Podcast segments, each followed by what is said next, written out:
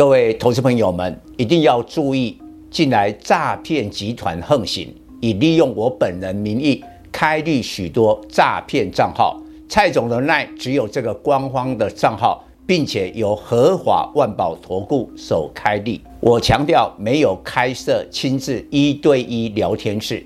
没有技术班教学，没有互委托下单，没有港股、美股及任何衍生性金融商品交易。近年来也没有出书准备。只要看到任何利用蔡总肖像开立的粉丝团，要求做出上述的行为，就是诈骗集团。粉丝们看到一定要帮我们检举，共同抵制。感谢大家。各位投资朋友，大家好，我是蔡明彰。今天主题选后重大政策调整，解封概念股行情来了。九合一大选后，股市回归基本面，但短期的政治风险上升。选后第一个交易日，台股下跌两百二十一点。另外要小心大陆各地抗疫清零政策。乌鲁木齐火灾导致十人死亡，外界认为该城市封城一百天，阻碍居民逃生。北京、上海、广州、武汉、成都等大城市爆发抗争，目前抗议矛头指向政府，于是周一入股及港股大跌，无视人行调降一码存准率的利多，九合一。是地方选举，对两岸关系、经济政策并无太大影响，但执政党惨败将引发内阁改组及重大政策的调整，政治变数反而选后加大。选前，光谷行库及政府基金全力护盘，在投票前一日的十一月二十五日，光谷行库大举买超一百一十七亿元。七成买进台积电二三三零，但同一天外资卖超一亿元，本土法人投信及自营商合计卖超四十四亿元。选后第一天秋后算账，台积电大跌三点五趴，没有庆祝行情攻上五百元，并且连累联电二三零三、联发科二四五四。究竟政府投入多少金额选前护盘？估计一千亿元跑不掉。虽美股反弹带动台股强力反弹两千点，外资在十一月回头买超一千六百亿元，可是选前三个月外资总计能卖超台股一千亿元。除了外资外，进出台股金额较大是寿险公司，但根据统计。十月台股小跌三点五趴，但寿险业大砍五百亿元。由此看来，从九月到十一月的选前三个月，支撑台股应是政府这一只看不见的手。最保守推算，护盘投入逾一千亿元。选后第一天台股重挫，不代表政府开始到货，但其他人会觉得政府。持股可能松动，于是先卖先赢。照理，政府不会在选后股市下跌时调节持股，但有可能在未来台股再度反弹时到货。所以选后台股仍有机会攻向一万五千点，但主攻部队不再是政府选前复盘的全值股及半导体。其他产业基本面较佳，而选前涨幅不大，将成新主流。输太多，一定要深刻检讨，下次选民才会再给机会。就是这个道理，使得九合一地方的选举结果会牵动选后重大政策。由于执政党在九合一选举高喊抗中保台。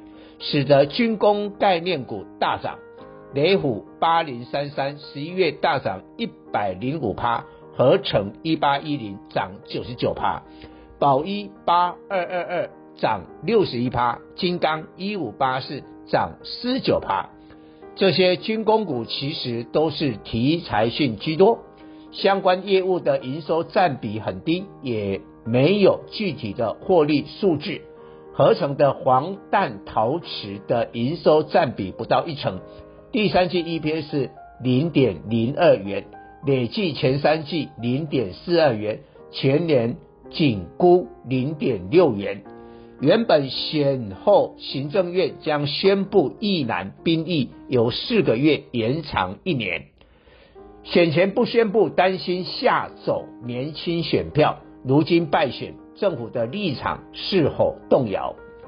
大陆国台办投票日深夜发文评论台湾九合一选举，似乎松口气。加上 G 团体拜习会决定，中美双方高层官员将互相访问，种种迹象显示两岸爆发战争几率大降，对台股市利多，但对军工股市利空。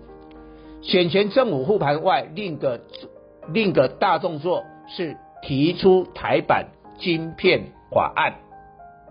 美台积电美国设厂三奈米先进制程及高端人才流失，为了堵住大家的嘴巴，祭出台版晶片法案，但。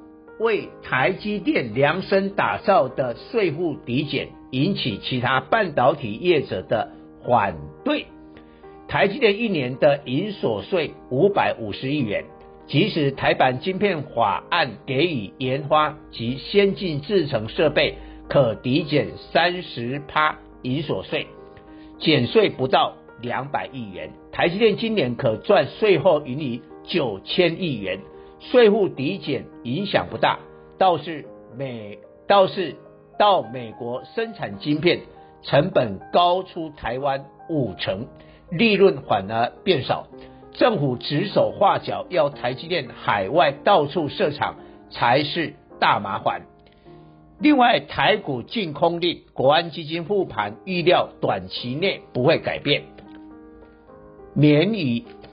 免得给投资人感觉选输翻脸不认人，所以台股十二月中旬联总会升息前还有行情，但行政院可能在明年一月春节前大幅改组，净空令及国安基金护盘一并检讨，台股从十二月下旬到明年春节这段时间有可能再次回档，高知名度的陈时中。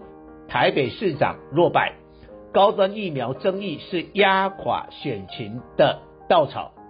预料政府防疫政策将大幅变革，以平息民怨。